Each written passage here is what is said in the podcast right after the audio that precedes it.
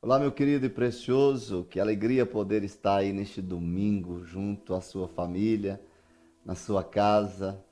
Nós somos da Casa Lugar de Deus, sou Célio, pastor desta igreja, e nesta noite quero trazer uma palavra de grande importância para nós. Eu sei que o Espírito de Deus é aquele que tem prazer em ministrar as nossas vidas e ele tem uma palavra certa para ministrar ao nosso coração, uma palavra que é nossa necessidade. Mas antes de orarmos, eu gostaria de colocar para você que caso você deseje, caso você vê necessário um pedido de oração, na nossa tela vai aparecer o número do nosso WhatsApp. Sempre quando aparecer, você tem a oportunidade de copiar esse número e caso você queira enviar um pedido de oração.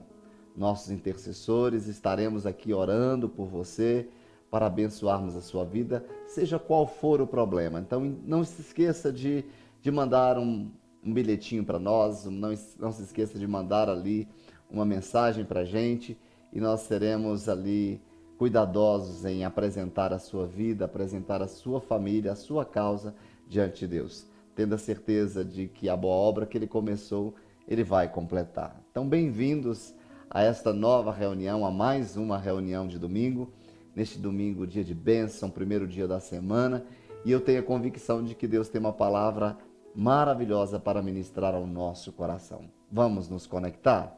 Mas antes precisamos nos conectar com aquele que tem a palavra certa, com aquele que traz a unção certa e na hora certa para as nossas vidas. Vamos orar neste momento?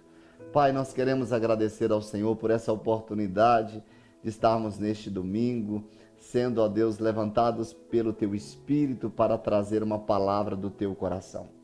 Neste momento, nós oramos para que o Senhor venha se manifestar em nós e através de nós. Conceda-nos, ó Deus, espírito de sabedoria e de revelação da tua palavra. Tu sabes a necessidade deste que nos assiste, tu sabes, ó Deus, o que cada um está passando. Portanto, nesta hora, que na unção e no poder da tua palavra, possamos ministrar segundo aquilo que deseja, segundo aquilo que é necessário para cada pessoa que nos assiste. No final desta reunião, possamos ter a consciência de que o Senhor ministrou ao nosso coração e que o nosso Senhor, o nosso Salvador, o soberano Jesus de Nazaré, aquele que vive e reina, seja exaltado e glorificado em tudo. No nome dele é que nós oramos. Amém. Amém. Amém e amém. Queridos, hoje a nossa palavra tem uma temática bem interessante. Nós estamos falando aqui de conquistas pela fé. Tudo que nós queremos que aconteça no reino físico já está determinado no reino espiritual. Então, para isso, nós precisamos conquistar pela fé, nós precisamos tomar, tomar posse pela fé. E hoje o nosso tema é falar sobre o valor da excelência para uma conquista segura como a excelência pode influenciar nas nossas conquistas. Nós temos trazido aos domingos um, te um texto básico de Hebreus, o capítulo da fé, Hebreus 11, versículo 33, diz assim: Os quais, estes homens e mulheres, pela fé, conquistaram reinos, praticaram justiça, alcançaram o cumprimento de promessas, fecharam a boca de leões. E eu quero declarar que você é aquele que conquistará reinos, você é aquele que praticará justiça, você é aquele que alcançará o cumprimento das promessas de Deus e fechará a boca de qualquer inimigo que tenta falar aquilo que não é projeto de Deus na sua vida. Você vai conquistar pela fé. Quando nós falamos do valor da excelência para uma conquista segura, pensando em personagens bíblicos que possa identificar com a excelência que se revelou ali nas passagens bíblicas, trabalhando, empenhando o seu papel com excelência, nós não poderíamos deixar de fora a vida de José. Vamos observar os princípios de fé na vida deste grande homem de Deus, deste homem que trouxe um legado não só para a sua geração, mas também para a nossa geração como aprendemos com a vida deste homem. E nós temos ali em Gênesis, do capítulo 37 até o capítulo 50, a história linda de José, os seus feitos, a, a situação dele junto à sua família, como ele passou junto com a sua família, toda a trajetória dele, da sua família, até chegar no Egito.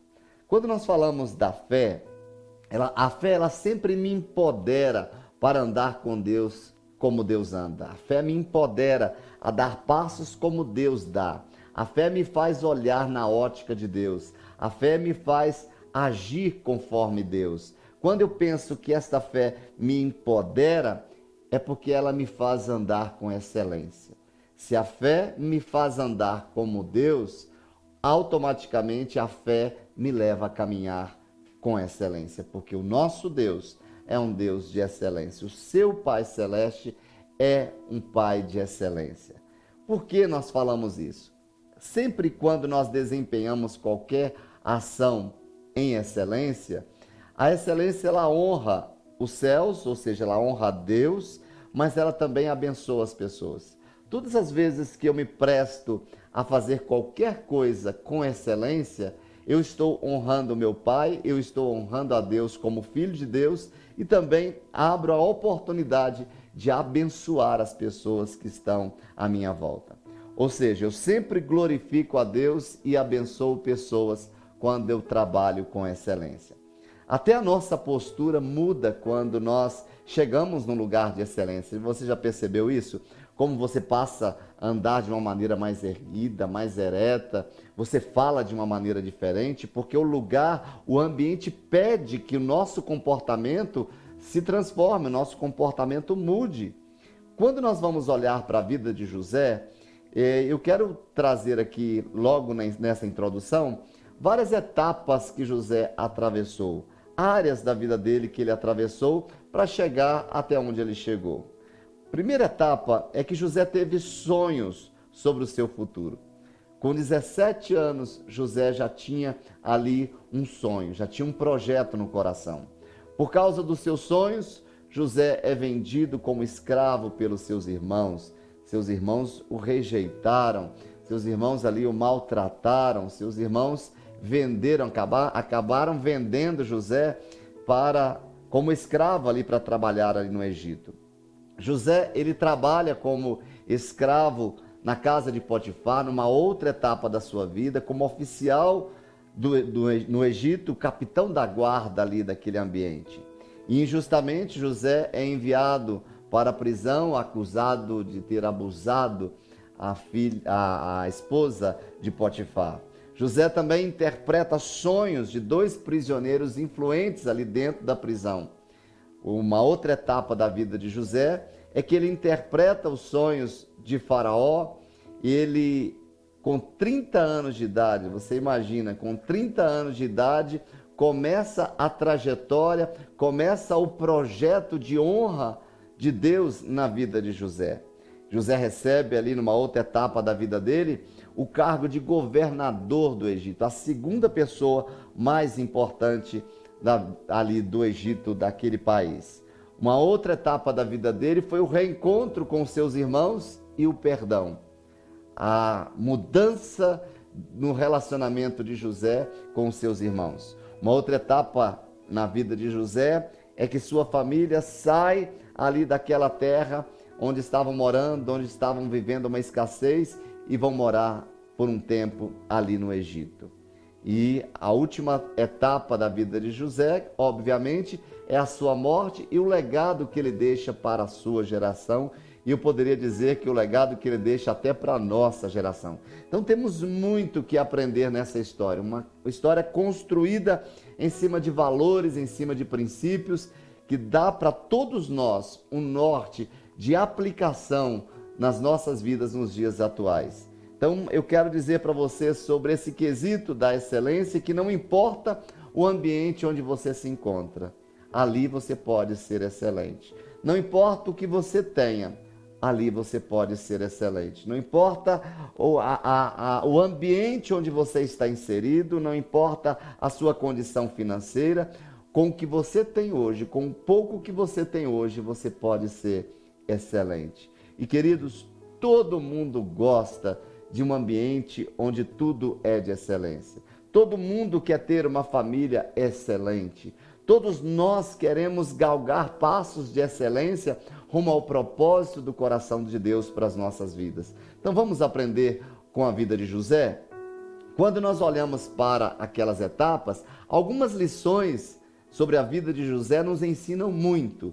E uma delas é a importância de identificar e focar no nosso destino.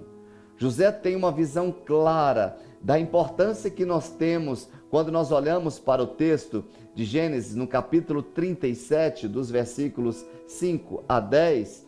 E eu quero, como nós conhecemos um pouco dessa história, eu quero ler apenas o versículo número 10, mas eu deixo para você do 5 ao 10 para você fazer uma leitura posteriormente. No versículo 10 diz assim: Que sonho foi esse que você teve? Será que eu, a sua mãe, e seus irmãos viremos a nos curvar até o chão diante de você? Essa é uma fala do pai de José quando ele chega para contar o sonho, o seu projeto, o seu destino. E é interessante perceber que quando José estava ali diante dos seus irmãos, e um, um, uma certa passagem na Bíblia traduz para a gente de uma maneira tão interessante, quando os próprios irmãos de José olham para ele e dizem assim: lá vem um sonhador. Então eu quero dizer hoje que um sonhador é aquele que sabe do seu destino, ele dá importância ao seu propósito de vida e ele tem essa necessidade e essa habilidade de identificar quais são os propósitos, quais são os passos, quais são os ambientes onde ele está inserido ali para o cumprimento do seu propósito. José teve sonhos, Célio, eu tive sonhos, tenho sonhos. Você tem sonhos. Então seja um sonhador, que as pessoas possam olhar para você e dizer: lá vem um sonhador. Mesmo que seja imaturo, mesmo que seja ainda pequeno, mas tenha sonhos. Mesmo que seja insignificante, mas sonhe. A Bíblia nos fala que somente não tem sonho para aquele que já morreu. E todo sonho está atrelado a uma esperança. Pior que os sonhos que não aconteceram, pior que aqueles sonhos que não se realizaram, é não ter sonhos. Aquele que não, não tem sonhos praticamente está morto, é considerado uma pessoa sem vida.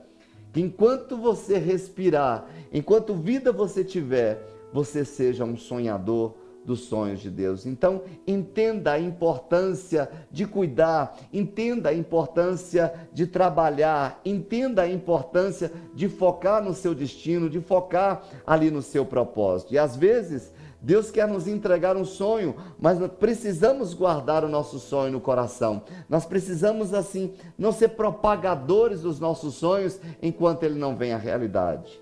Faça como Maria guarde os sonhos no coração e se projete em tudo que for fazer para que ele aconteça, para que o seu destino se concretize. A outra coisa que nós podemos analisar na vida de José é olhar para ele e ver nele uma, uma pessoa de caráter aprovado. Queridos, como nós precisamos nesses dias de pessoas de um caráter aprovado seja um pastor, seja um padre, seja um pai, uma mãe, seja um filho, que isso comece dentro da nossa casa. Quando olhamos para a vida de José, em Gênesis no capítulo 39, dos versículos 11 a 13, diz assim o texto: Um dia ele, ele entrou na casa para fazer as suas tarefas e nenhum dos empregados ali estavam, ali se encontrava. Ela o agarrou pelo manto e voltou a convidá-lo. Vamos, deite-se comigo. Mas ele fugiu da casa, deixando o manto na mão dela. Quando ela viu que ao fugir ele tinha deixado o manto em sua mão. Queridos, isso revela um homem de caráter. Não tinha ninguém na casa. A Bíblia e os segundo os estudiosos, José era um dos homens mais bonitos que a Bíblia revela. Então, quando nós olhamos para isso, José estava ali diante de uma situação, ninguém estava vendo, se ele não tivesse caráter, ele poderia ter caído em tentação. Só que José tinha um foco, José tinha uma direção e ele foi formado um caráter, formado pela palavra, ele foi gerado por uma promessa que nasceu no coração do seu pai, que já veio de uma história do seu avô. O José estava ali diante de uma situação, a mulher de Potifar investe em cima dele, ali seduzindo, mas a vida de caráter de José impediu que ele caísse em tentação. Querido, você não pode segurar a sua reputação, mas o seu caráter sim. Jesus é aquele que sustenta o nosso caráter na palma das suas mãos. É ele que nos ensina cada dia. É o Espírito Santo dizendo dentro de nós, dizendo: isso não é de Deus, isso não vem de Deus, isso é contra a palavra. Então, rejeite tudo isso. Mais à frente nós vamos falar de uma maneira mais mais firme, de uma maneira mais compreensiva acerca desse assunto. A terceira coisa que nós aprendemos com a vida de José é superar a atmosfera de injustiça. Um dos textos mais interessantes que eu acho, isso na minha opinião, em Gênesis, no capítulo 13, dos versículos Gênesis 39, perdão, Gênesis 39, versículos 13 a 16, diz assim: Quando ela viu que, ao fugir, ele tinha deixado o manto em sua mão, chamou os empregados e lhes disse: Vejam, este hebreu nos foi trazido para nos insultar. Ele entrou aqui, tentou abusar de mim, mas eu gritei. Quando me ouviu gritar por socorro, largou seu manto no meu lado e fugiu de casa. Ela conservou o manto consigo até que o senhor de José chegasse em casa. Uma injustiça, ou seja, ou seja algo mentiroso acerca da vida de José. E no dia a dia, quantas injustiças nós sofremos, quantas inverdades as pessoas lançam contra a nossa própria vida. Mas José não foi defender por ele mesmo, ele sabia que tinha um Deus que lutava para ele, com ele, que tinha um Deus que lutava contra os seus adversários. José sabia que Deus era quem advogava a causa dele e Deus era quem julgava a sua própria causa. Então entenda, queridos, se alguém fez uma injustiça contra você, se você é um injustiçado, se mentiram contra você, não queira advogar causa própria, entregue nas mãos de Deus. Se você foi injustiçado e isso entrou no seu coração, peça ajuda. Vai se colocar diante de Deus, mas não permita que a injustiça entre dentro de você para não paralisar o seu propósito, para não estancar você rumo ao seu destino profético. A outra coisa que nós aprendemos com a vida de José, além dele ser injustiçado e ele não parou nesse campo da injustiça, ele não engoliu essa isca da acusação, essa isca da mentira, mas permitiu que Deus advogasse a sua causa. A outra coisa é desenvolver um coração de servo obediente. José revelou ali alguém com um coração diferente, um coração disposto a servir de uma maneira obediente, não apenas servir, mas servir com obediência. Em Gênesis, no capítulo 39, mais precisamente no versículo 22, diz assim o texto: Por isso o carcereiro encarregou José de todos os que estavam na prisão, e ele se tornou responsável por tudo que lá sucedia. É tão interessante você perceber que José já chega ali na prisão e já chega como alguém encarregado. Esta é a ação de uma pessoa que tem um coração segundo o coração de Deus. Quando o meu coração é um coração de servo obediente, as pessoas vão nos colocar em posição de honra, as pessoas vão nos colocar em situações em que nós seremos honrados diante das pessoas. Como é o seu coração? Quem é servo não leva tempo para ser reconhecido. José foi ali na prisão, ele já foi reconhecido como uma pessoa diferente. Quem tem um coração de servo, ele é destacado no ambiente onde ele se encontra. Como estão as suas posturas, principalmente nesse tempo de pandemia? Como você pode servir neste tempo? O que, que eu posso fazer tendo um coração disposto a servir, um coração determinado a obedecer, sendo servo? Porque o serviço me abençoa. Quando eu me coloco nessa posição de servo, eu estou abrindo oportunidades para ser abençoado. A outra coisa que aprendemos com José é na sua superação pessoal para ser bem-sucedido. Ou seja, eu passo por uma superação pessoal para ser bem-sucedido. Então, se eu quero bem-sucedido, eu preciso superar coisas na minha vida. Em Gênesis, no capítulo 41, versículo 14, diz assim o texto para nós: E Faraó mandou chamar José, que foi trazido depressa do calabouço. Depois de se barbear e trocar de roupa, apresentou-se ao Faraó. Eu fico tentando imaginar esta cena de José ser chamado ali da prisão e aí vem aquele cabeleireiro, vem ali o barbeiro, dizendo: Olha, nós vamos dar um trato no seu visu aqui agora, porque você vai ser apresentado diante de Faraó.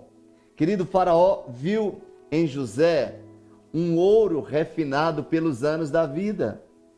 José, naquele momento em que ele foi barbeado, em que ele, a, as roupas dele foram trocadas, José ali já tinha sido refinado pelas dores da vida. Ele não se entregou às dores, mas ele se colocou na condição de perdoar aquele, aqueles que tinham maltratado ele. Ele se colocou naquela condição de perdoar aqueles que tinham feito tudo, toda aquela situação, toda causado toda aquela dor.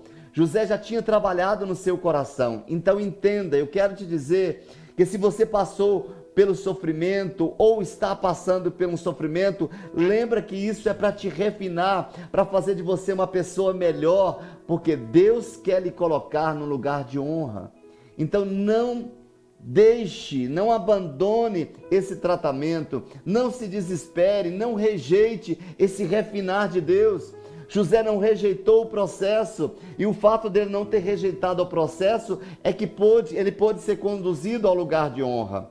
Muitas vezes nós queremos o lugar de honra e não experimentamos ali o tratamento, o refinar de Deus. Então, quando eu percebo que quando depois que José foi apresentado ao faraó, ele não foi apresentado aquele José de 17 anos, nem aquele José de 25 anos, mas aquele José tratado, lapidado pela situação em que ele viveu dos 17 até os 30 anos. 13 anos de tratamento para receber uma posição de honra. Você tem uma joia preciosa aí dentro no seu coração. Você é essa joia que Deus quer trabalhar, que Deus quer burilar, que Deus quer tratar para te colocar no lugar de excelência. Então supere as situações da sua vida que precisam ser superadas para que você seja bem-sucedido. Não rejeite o tratamento de Deus, não rejeite o tratamento do Espírito Santo de Deus, porque isso é necessário para você ser colocado nesta posição em que Deus tem para você. A outra coisa que aprendemos com a vida de José é olhar para uma história marcada pelo sobrenatural. Querido, o natural não é o nosso lugar. Nós nascemos para experimentar e para vivermos no sobrenatural. Somos da família da fé, somos daqueles da fé. E o que é fé? Se não crê que não é pelo que eu vejo, e sim pelo que Deus falou ao meu coração através da sua palavra. No texto de Gênesis, no capítulo 41, versículo 25, diz assim a história: E Faraó teve um único sonho, disse-lhe José Deus revelou ao Faraó o que ele está para fazer. José se conectava com Deus. José se colocava naquela condição de perceber o que é que Deus queria falar diante de cada situação. Querido, o sobrenatural, ele intervém em situações. Ele te impõe a ir mais além a conquistar mais, a fazer mais. E lembre-se que você é um ser sobrenatural e não natural. Você foi um ser criado por Deus. Você é filho de Deus. E se você está no sobrenatural, a sua visão sobre o seu casamento, sobre a sua família, é de uma maneira diferente. Se você olha para o seu casamento de uma maneira natural, você não terá possibilidade de vê-lo transformado. Se você olha para o seu marido no natural e sim, você deve observá-lo do ponto de vista sobrenatural, de ver que tudo que você precisa trazer para a sua casa, que tudo que você precisa trazer para o seu casamento é sobrenatural, porque o natural é para todos, mas os filhos agem sobrenaturalmente. É no sobrenatural que a sua família será transformada. É no sobrenatural que a sua provisão virá. É no sobrenatural que Deus quer te abençoar com toda sorte de bênçãos espirituais nas regiões celestiais em Cristo Jesus. Você já é abençoado sobrenaturalmente. Tudo que você precisa é trazer para o ambiente onde você se encontra. Então entenda, a transformação da sua casa passa pelo sobrenatural, a partir do sobrenatural. Pare de lutar com as armas naturais. As suas armas são sobrenaturais. Então tenha uma história de vida marcada pelo sobrenatural, tenha uma família marcada pelo sobrenatural, tenha um casamento voltado, marcado pelo sobrenatural. A outra coisa que nós aprendemos com José é crescer em níveis de influência. Eu repito, crescer em nível de influência. Quando nós olhamos para Gênesis, no capítulo 41, dos versículos 44 e 45, diz assim o texto: Disse ainda o Faraó a José: Eu sou o Faraó, mas sem a sua palavra ninguém poderá levantar a mão nem o pé em todo o Egito. Olha que coisa fantástica. Olha o nível de influência que José se colocou, que Deus colocou José, na verdade, né? Eu sou o Faraó, mas sem a sua palavra ninguém poderá levantar a mão nem o pé em todo o Egito. O Faraó deu a José o nome de Zafenate Paneia e lhe deu por mulher Azenate, filha de Potífera, sacerdote de On. Depois José foi inspecionar toda a terra do Egito. Veja onde Deus quer lhe levar. Esteja pronto para depois dessa pandemia, depois dessa situação difícil, você exercer, você ser colocado em lugares nobres. Eu já tenho falado aqui que os nobres projetam coisas nobres e na sua nobreza perseverará. Portanto, aproveite essa oportunidade para estudar, para buscar conhecimento, para buscar relacionamento com Deus, para que Ele possa, diante do conhecimento que você absorveu, aplicá-lo de uma maneira sábia. Deus tem lugares de influência para lhe plantar. Prepare-se nesse tempo. Não fique perdendo tempo neste momento em que as pessoas estão tendo a oportunidade de crescer. Deus quer te levar a níveis de influência que você ainda não experimentou. Receba isto, prepare-se para isso. O que você já vive, o que você já experimentou de Deus, o que você já foi de abençoado por Deus, ainda é pouco diante de todas as coisas que Deus tem para fazer na sua vida e diante dos lugares que Ele ainda quer lhe plantar. Entenda e receba isso. A outra coisa que nós aprendemos de José é sobre o poder transformador do perdão. O perdão transforma. Eu repito, o perdão transforma. Gênesis 45, versículo número 2, diz o texto: E ele se pôs a chorar tão alto que os egípcios o ouviram e a notícia chegou ao palácio de Faraó. Querido, perdoou, liberou. Não vamos mais ficar ruminando aquela situação do passado. Aprenda a perdoar, aprenda a trabalhar o perdão em toda e qualquer situação. O poder transformador do perdão tem que estar dentro de nós de uma maneira bem consciente. Perdoar é a melhor solução. E a outra coisa que nós aprendemos com José é a construir um legado profético.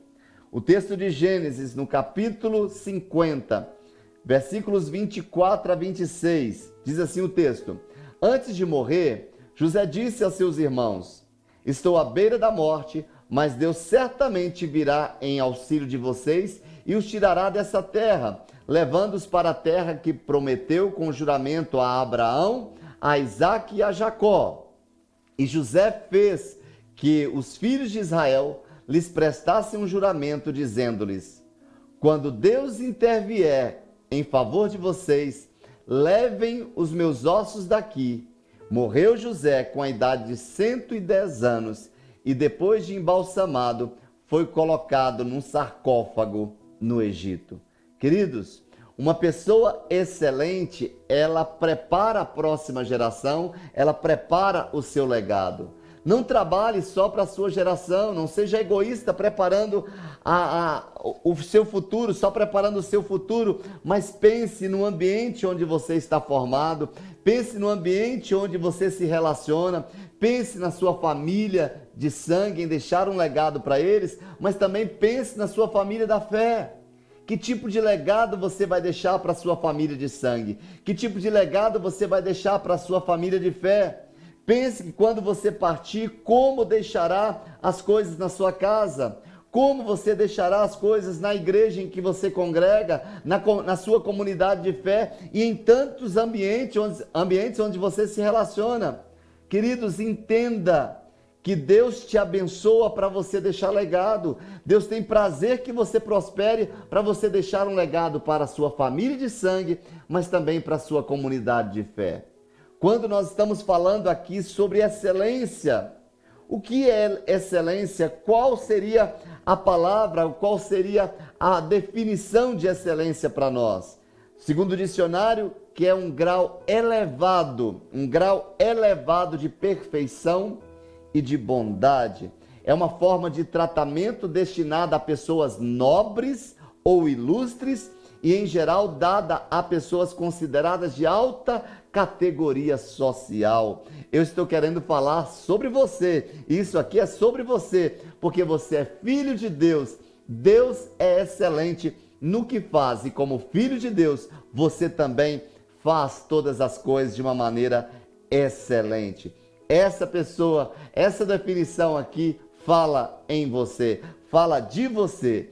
Queridos, em Colossenses 3, nos versículos 23 a 25, diz assim: Tudo que fizerem, tudo, tudo que vocês fizerem.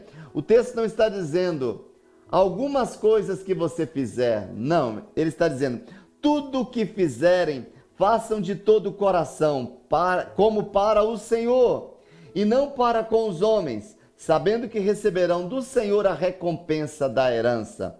É a Cristo, o Senhor que vocês estão servindo. Quem cometer injustiça receberá de volta a injustiça, e não haverá exceção para ninguém. O texto diz que se você semeia excelência, você receberá excelência. Um certo pensador, ele diz que persistência é a irmã gêmea da excelência.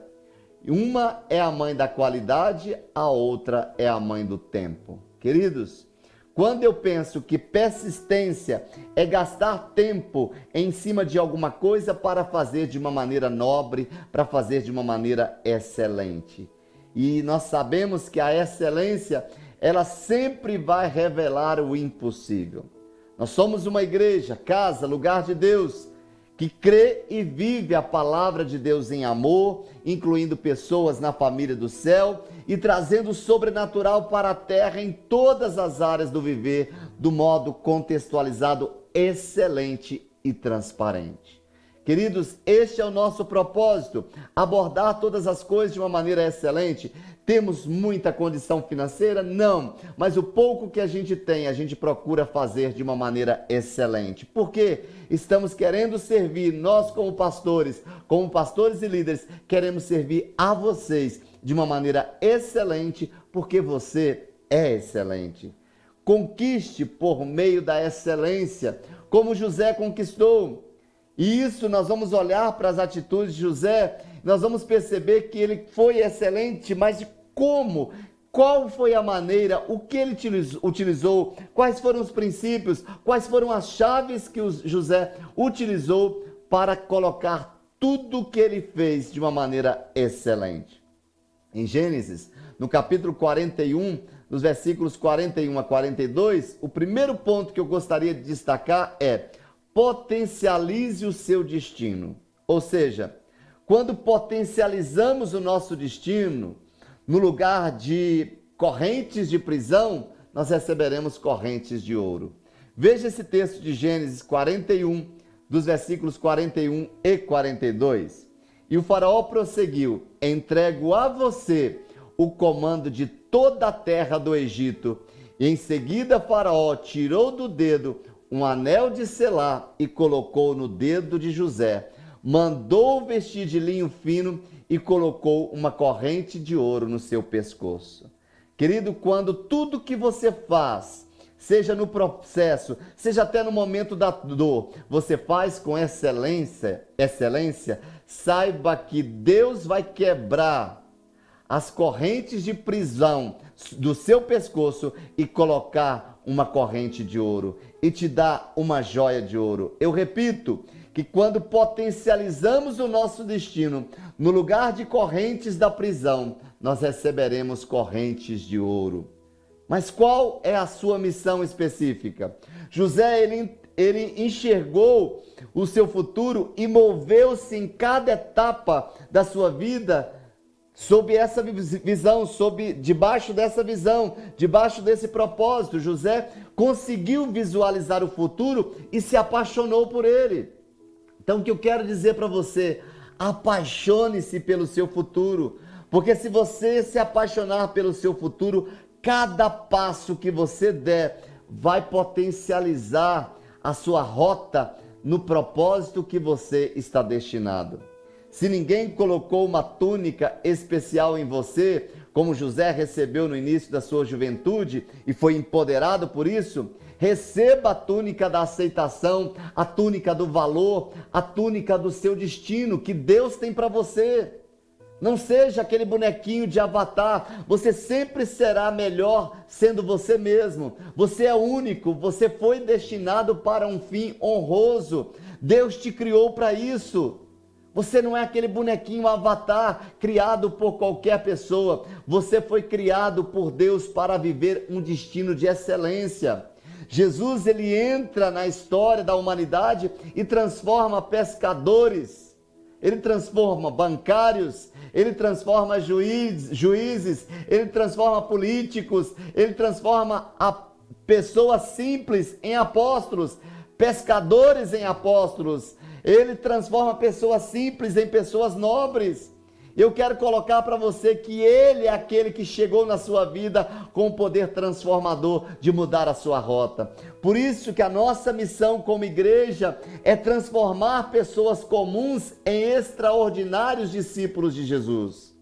O seu potencial está na sua identidade, na identidade do teu Criador, na identidade que Deus plantou dentro de você. A segunda coisa, querido, para você viver o excelente, fazendo coisas de uma maneira excelente, você precisa superar os seus traumas e as suas limitações. Em Gênesis, no capítulo 50, dos versículos 18 a 20, olha só para essa história. Depois vieram seus irmãos, prostraram-se diante dele e disseram: Aqui estamos, somos seus escravos aqueles irmãos que tinham vendido ele como escravo, se coloca agora na condição reconhecendo que eles eram escravos de José. Mas José, porém, lhes disse: Não tenham medo. Olha a fala de José. Estaria eu no lugar de Deus? Ou seja, só Deus pode julgar. Nós, por mais que as pessoas tenham nos maltratado, nós não podemos nos colocar em condição de julgar ninguém. Olha o que o texto diz: alguém que tem consciência de propósito, alguém que faz excelente. Olha o que José diz: olha a, resp a resposta. Vocês planejaram o mal contra mim, mas Deus o tornou em bem, para que hoje fosse preservada a vida de muitos. Queridos, José venceu o trauma de ter, ter sido rejeitado pelos irmãos. José venceu o trauma de ter sido julgado naquela cisterna. José venceu o trauma de ter sido vendido como escravo. José venceu os traumas de estar naquela prisão de uma maneira indevida, de uma maneira em que ele não merecia. E ele se coloca diante dos seus irmãos como um agente perdoador. Não permita, querido, que um trauma, um trauma roube a sua história. Não permita que as, não permita que as situações difíceis, que as rejeições do passado, que as amarguras do passado roubem a sua história. Não deixe que as dores confinem você na mediocridade. Olhe para a história de José. Se ele conseguiu superar a dor, superar os seus traumas e os seus ressentimentos, você também conseguirá. Perdoe, perdoe, não perca essa oportunidade de perdoar, perdoe já. Esta é a hora. Como José perdeu, que muitas pessoas pensam: ah, se eu perdoar, estou perdendo. Isso é perder para ganhar. E como José perdeu, mas veja onde ele chegou. Às vezes, a aparente perda diante dos olhos humanos, ela não consegue visualizar para onde Deus vai direcionar, para onde Deus vai colocar aquela pessoa.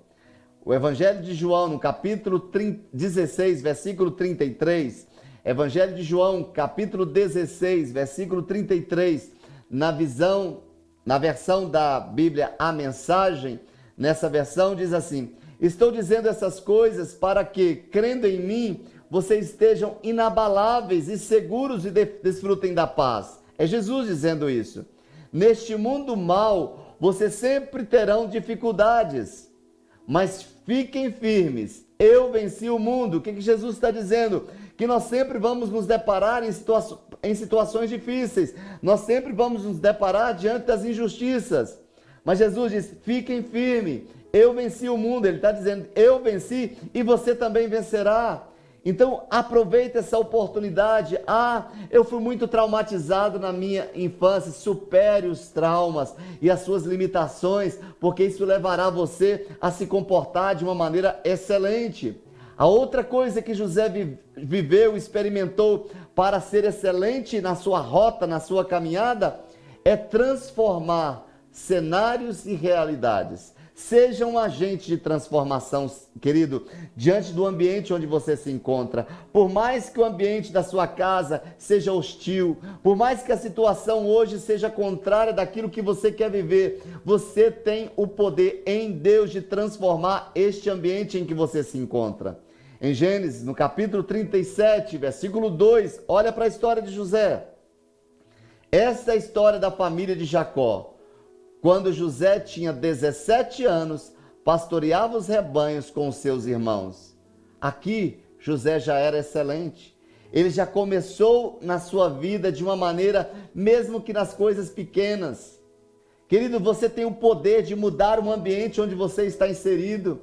Você tem uma, um poder de mudar o ambiente da sua casa através das, sua, das palavras que saem dos seus lábios através daquele momento em que você coloca ali um louvor e começa a adorar a Deus, a adoração muda o ambiente onde você está inserido, não importa onde você esteja, querido, a sua gratidão, ela muda a atmosfera, a sua adoração muda ambientes.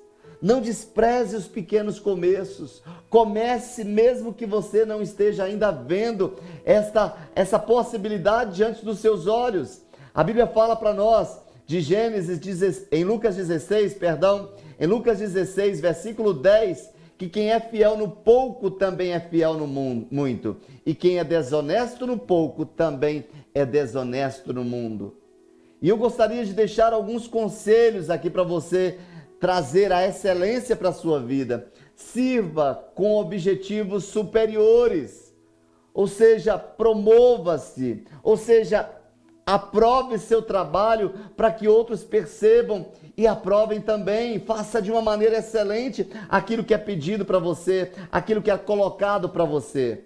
Saiba que cada processo está lapidando o seu potencial. E um outro conselho que eu quero deixar para você aqui nessa noite: oportunidades novas surgem a todo instante. Não perca quando elas aparecerem.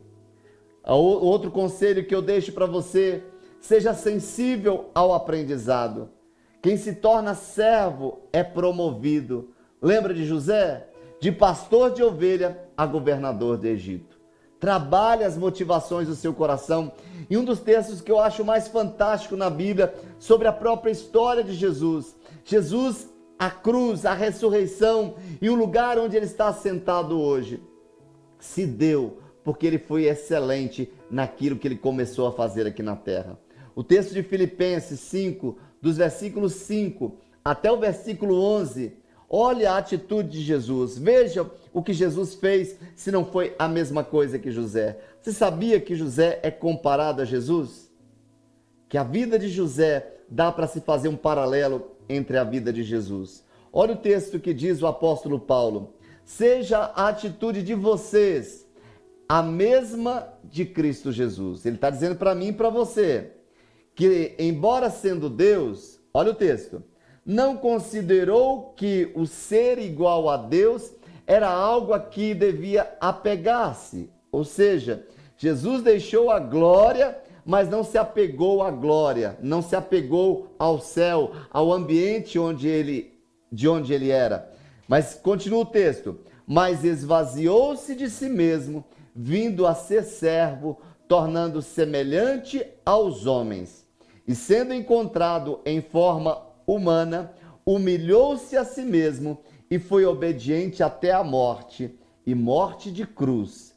Por isso, Deus, eu gosto dessa expressão quando diz por isso, por causa da sua postura, por causa da sua maneira de andar aqui na terra, por causa do seu comportamento, diz o texto Deus o exaltou à mais alta posição e lhe deu o nome que está acima de todo nome, para que ao nome de Jesus se dobre todo joelho no céu, na terra e debaixo da terra, e toda língua confesse que Jesus Cristo é o Senhor, para a glória de Deus Pai. Às vezes nós estamos querendo ser exaltados, às vezes nós estamos querendo ali o um lugar de honra, queremos um lugar de excelência, mas não tivemos uma rota que nos indicou, uma rota que nos conduziu a este lugar. Fazemos as coisas por fazer, não fazemos de uma maneira excelente. Um outro pensador diz: procure colocar excelência em tudo que você faz mesmo que lhe pareça tão desnecessário pela simplicidade do feito. Olha o que esse pensador está dizendo. Coloque excelência, mesmo que seja nas coisas pequenas que você faz hoje. Naquilo que diante dos olhos humanos é insignificante, faça com excelência, porque Deus, aquele que te abençoa, Deus, aquele que abre rota, aquele que estabelece reis, aquele que levanta reis, ele observa que se você é fiel no pouco, sobre muito ele te colocará. A outra coisa que nós aprendemos com a vida de José é fuja dos atalhos e das seduções do diabo. Este é um ponto bem sério. Em Gênesis capítulo 39, versículo 10, assim, embora ela insistisse com José dia após dia, isso é a esposa de Potifar, você imagina trabalhar num lugar onde uma mulher bonita, onde um homem bonito, um homem jovem está dia a dia sendo ali tentado, e diz o texto: e ele se recusava a deitar-se com ela e evitava ficar perto dela, ou seja, ele fugia. Queridos, você sabia que a nossa maior luta contra Satanás não é enfrentar a sedução, enfrentar ali a pornografia cara a cara, mas é fugir dela. Existem situações em que nós vamos resistir, como a Bíblia diz. Em alguns momentos a Bíblia diz: resistir ao diabo, ele fugirá de, de vós. Você imagina que a tentação, a sedução, a sedução é tão forte que a Bíblia diz que quanto ao diabo nós vamos resisti-lo. Quanto à tentação da sedução, a Bíblia manda a gente fugir. Ou seja, por mais espiritual que você seja, você pode estar de jejum, você pode estar em consagração, mas a Bíblia manda você fugir. Ei, não queira ficar num ambiente sozinho com uma pessoa que tem tentado te seduzir. Se você, se o seu relacionamento conjugal não vai bem, rejeite a receber elogios de uma pessoa de fora. Rejeite, para que você não caia em tentação. Com a tentação, ninguém bate papo. Fuja. Quem é você quando ninguém está olhando? O que é que você faz quando ninguém está perto? Se a sua vida no dia a dia pudesse ser colocado no telão de uma igreja com toda a congregação reunida, você permitiria que fosse passado aquilo que você vive no ambiente do seu secreto? Querido, seja 100% aprovado em todas as áreas da sua vida. Querido, vença fugindo. Vença essa tentação, essa situação que você está vivendo. Se você está vivendo um momento em que você caiu em tentação, levante e fuja. Saia deste ambiente. Saia deste lugar em que pode levar você a cair e levar você à destruição. Faça como José fez. Ah, mas de repente você pensa: não, mas todo dia, pastor, é todo dia essa pessoa fica ligando para mim. Mude o celular, troque o chip, troque de número. Seja ridículo para os homens, mas seja santo para Deus. Fuja dos atalhos, fuja da sedução deste mundo, fuja deste ambiente. Tiago nos ensina no capítulo 1, versículos 13 ao versículo 6, ele diz assim: que quando alguém for tentado, jamais deverá dizer: Estou sendo tentado por Deus, pois Deus não pode ser tentado pelo mal, e a ninguém tenta. Cada um, porém, é tentado pela própria cobiça sendo por este arrastado e seduzido. Então a cobiça, tendo engravidado, dá a luz ao pecado, e o pecado, após ter se consumado, gera morte. Meus amados irmãos, não se deixe enganar. Olha o que o texto está dizendo. Toda queda é resultado dos pequenos desvios. Começou ali com cada um é tentado. A tentação vem com a cobiça. E o que é a cobiça? Um desejo fora de controle. Se você quer fazer uma dieta e todos os dias fica olhando ali para aquele bolo de chocolate, para aquela torta de chocolate, você não consegue resistir, tem que fugir. Fugir deste lugar, fugir daquilo que os seus olhos estão vendo. Queridos, homens, cuidado com a sua visão. Mulheres, cuidado com o que você escuta. O homem é tentado pelo que ele vê e a mulher é tentado pelo que ela ouve. Então, se você quer caminhar tendo uma vida excelência, você vai ter que correr, você vai ter que fugir. Queridos, quando a sedução chegar, não enfrente. Não enfrente a sedução, corra. Fuja mesmo. Acredite que quando você vence uma tentação, você sai daquele ambiente mais maduro.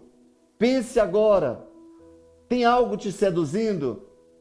Você está prestes a cair? Rompa, rompa com este ciclo agora em nome de Jesus. Quebre toda e qualquer oportunidade para você cair em tentação. Se, você está percebendo aquelas falas, se você está percebendo aquela ligação ali não está te caindo bem, fuja, desligue, desconecte, bloqueie mas trace a sua vida de uma maneira excelente. A outra coisa, queridos, use bem as suas conexões relacionais. Vamos aprender com José.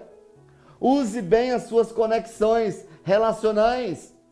Em Gênesis, no capítulo número 41, versículo 10 a 11, diz assim: Certa vez o Faraó ficou irado com seus dois servos e mandou prender-me junto com o chefe dos padeiros na casa do capitão da guarda. Seguindo o texto, diz: Pois bem, havia lá conosco um jovem hebreu, servo do capitão da guarda. Contamos a ele os nossos sonhos, José. E ele os interpretou, dando a cada um de nós a interpretação do próprio sonho. José só chegou a ser governador do Egito porque na prisão ele já se colocava como alguém que, se, que procurava se relacionar bem, influenciando as pessoas de acordo com o poder de Deus. Querido, quando você tem bons relacionamentos, você será levado a lugares excelentes. Seja feliz, sorria para as pessoas que estão à sua volta, trate bem a todos, crie relações, conviva em paz. Por onde ele passava, ele fazia amigos, ele deixava portas abertas. Relacionamentos nos fazem melhores ou piores. Procure o seu networking de acordo com aquele propósito seu, de acordo com o seu destino profético. Procure estar em ambiente onde você possa crescer com essas pessoas e essas pessoas possam te colocar em lugares nobres. Olha o que Provérbios 17, no versículo também 17, diz assim: Quem ama em todos os momentos é um irmão na adversidade. Ou seja, se você estende ali o seu coração para amar, para abençoar as pessoas que estão à, sua volta, no momento que você precisar, essas pessoas vão estender as mãos para você. Não se feche no seu mundo. Não é bom que o homem esteja só. A gente precisa se relacionar, criar um relacionamento com Deus, com o próximo e consigo mesmo. Querido, nós precisamos disso. Nós precisamos. Relacionamentos são sementes. E por onde você vai, você vai lançando sementes, e à medida que você vai lançando sementes, uma hora quem vai colher é você.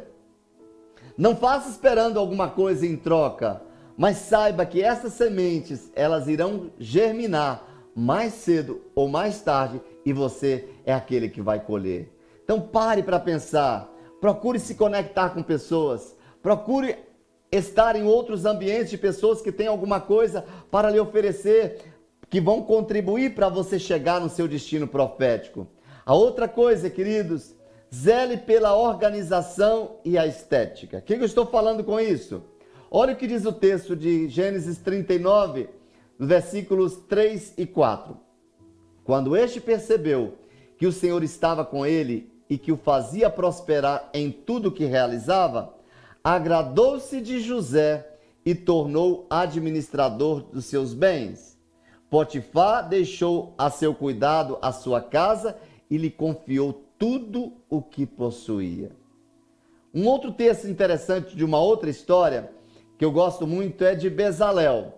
Em Êxodo 31, versículos 2 a 5, eu vou ler só a parte inicial que diz assim: Então escolhi a Bezalel, filho de Uri, filho de Ur, da tribo de Judá, e o enchi do Espírito de Deus Olha o texto diz: dando-lhes destreza, habilidade e plena capacidade artística para desenhar e executar trabalhos em ouro, prata e bronze, para talhar e esculpir pedras, para entalhar madeira e executar todo tipo de obra artesanal. Deus gosta de coisa excelente. Este homem Bezalel recebeu uma unção só para preparar as coisas para serem colocadas ali no ambiente do templo do Senhor, no ambiente onde Deus ali reservou para a sua manifestação, ali no tabernáculo. Querido, ame transformações, porque nós nascemos para ser transformados. Então, tudo que você fizer, seja um ambiente onde você se encontra, você está aqui no ambiente onde estamos filmando. Antes de filmar, vim aqui, organizei, coloquei as coisas de uma maneira legal, de uma maneira que ficasse harmônica. Para quê? Para mostrar para você um momento de um ambiente de excelência. Aí você pensa, isso não é de Deus?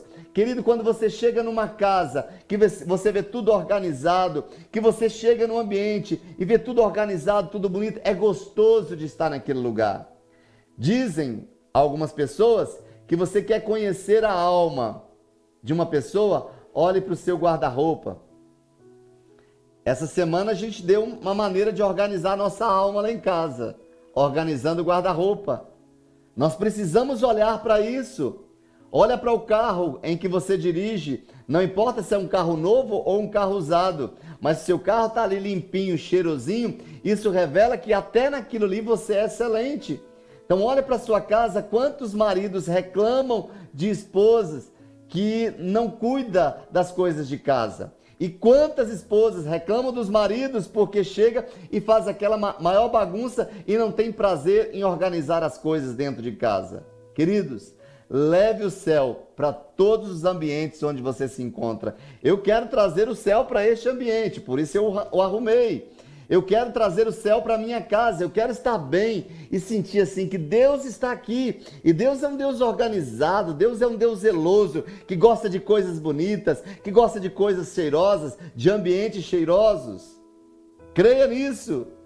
A outra coisa que eu quero trazer para você da vida de José é inspire a sua próxima geração. Em Gênesis, no capítulo 50, versículo 25, diz assim: E José fez que os filhos de Israel lhe prestassem um juramento, dizendo-lhes: Quando Deus intervier em favor de vocês, levem os meus ossos daqui. E quando nós vamos olhar o pedido de José, ele foi executado por Moisés no texto de Gênesis, de Êxodo 13, versículo número 1. Você vê a geração posterior a José se preocupou com o pedido daquele homem excelente. Você será lembrado quando você tiver uma vida de excelência. Queridos, eu não quero passar dessa vida, eu não quero morrer e passar ali um mês, dois meses e as pessoas se esquecerem de mim. Eu quero deixar um legado.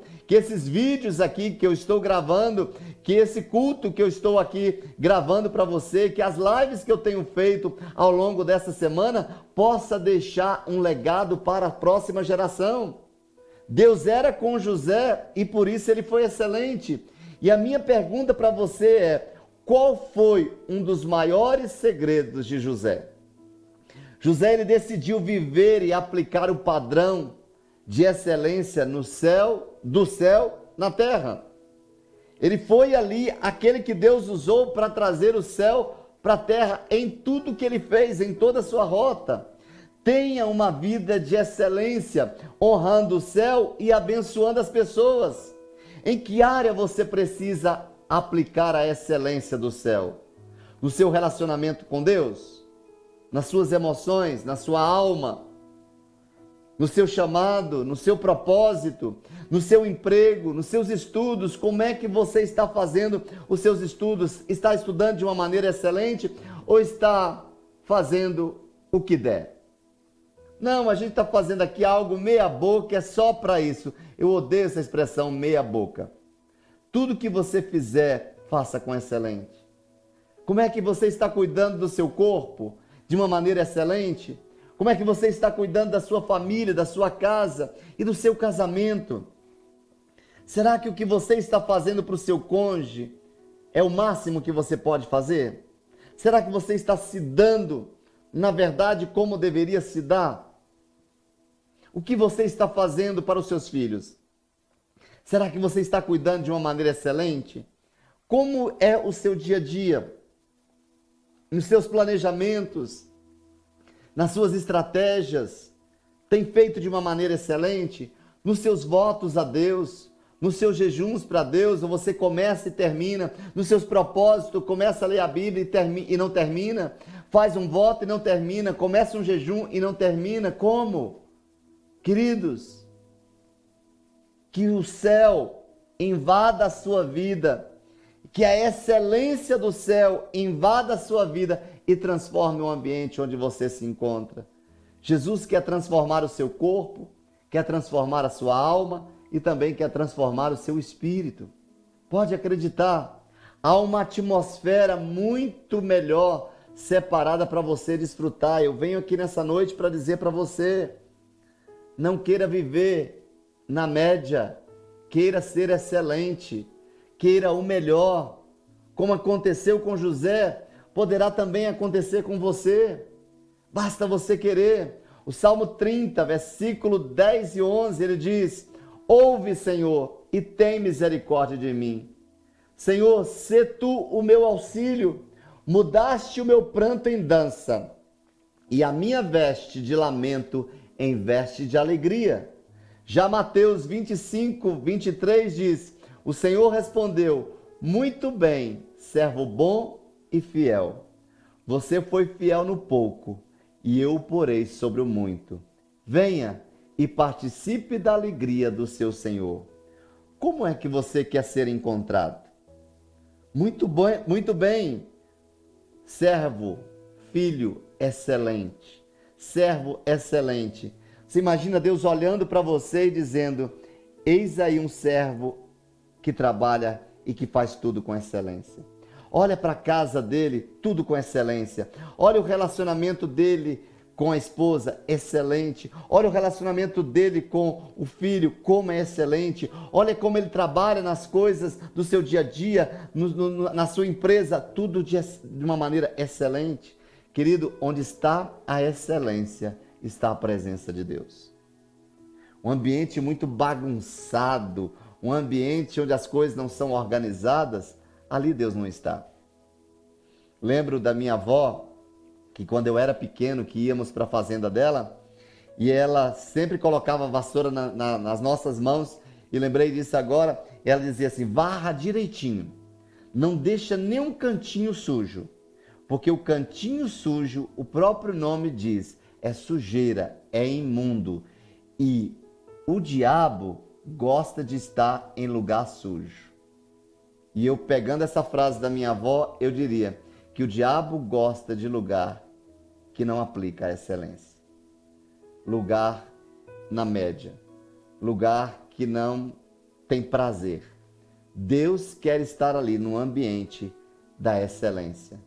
Alguns historiadores dizem que quando em Gênesis que diz que a terra era um caos. Alguns historiadores dizem que o fato da terra estar caótica foi porque ela se tornou o lugar onde Satanás, onde Lúcifer foi expulso. Então, o lugar onde o diabo está é um caos. E a excelência vem para remover o caos. Quando Deus diz haja luz, Deus estava dizendo: eu vou transformar este caos no lugar de excelência. E Deus quer transformar a sua vida no lugar de excelência. Deus quer transformar o seu casamento num casamento de excelência. Deus quer transformar a sua família numa família de excelência. Você deseja isso? Você quer que Ele faça isso nesta noite? Que possamos ouvir a voz de Deus dizendo para mim, dizendo para você: Eis o meu filho, que tudo que faz é excelente. Vamos orar? Pai, nesta hora, eu quero agradecer ao Senhor por esta palavra e te louvo, ó Deus, porque o Senhor vem nos confrontar para uma transformação. Um ambiente caótico da nossa vida, o um ambiente caótico da nossa casa, seja o casamento, seja no trato com os filhos, seja na situação da nossa empresa, seja naquilo que foi colocado nas nossas mãos e que não temos apresentado de uma maneira excelente. Nós pedimos perdão ao Senhor. Perdoa-nos, ó Deus, por fazer as coisas de qualquer maneira. Perdoa-nos, ó Deus, por não investir em trabalhar de uma maneira poderosa, de uma maneira fiel, de uma maneira organizada, de uma maneira excelente. Nesta hora, Senhor, que esse mesmo espírito de Bezalel, que foi ungido, ó Deus, para trabalhar em todas as obras do tabernáculo de uma maneira excelente, ele nos possua de tal maneira que a nossa própria vida, primeiro nós, Senhor, que possamos olhar para dentro de nós e organizarmos o nosso mundo interior de uma maneira excelente. Muda, Senhor, o que precisa ser mudado dentro de nós. Transporta-nos, ó Deus, para este lugar de libertação, de cura e leva-nos, ó Deus, a viver aqui nesta terra, dando cada passo de uma maneira tão perfeita de uma maneira tão organizada que possamos tirar, ó Deus, dos teus lábios uma fala dizendo para nós: Eis aí um filho que tudo que faz, faz com excelência. Confronta-nos, ó Deus, mas transforma-nos e leva-nos, ó Deus, para este lugar de que tudo a partir de hoje seja a leitura da palavra, seja o nosso devocional, seja o nosso tempo contigo, seja o tempo com a nossa casa, seja o nosso tempo com o nosso cônjuge, seja nos servir, ó Deus, nas pequenas coisas até as grandes coisas. Que a nossa rota, a partir de hoje, seja transformada pelo poder da excelência, na autoridade do nome de Jesus. Amém, amém e amém. Queridos, espero que você tenha sido abençoado, que essa palavra chegue ao seu coração de uma maneira poderosa, porque você é excelente, você tem a vida de Deus dentro de você. Quero te abençoar com tudo que falamos, abençoar a sua casa, abençoar a sua família. Declaro o melhor do coração do Pai sobre a sua vida. Um forte abraço e um cheiro do seu pastor. Deus te abençoe.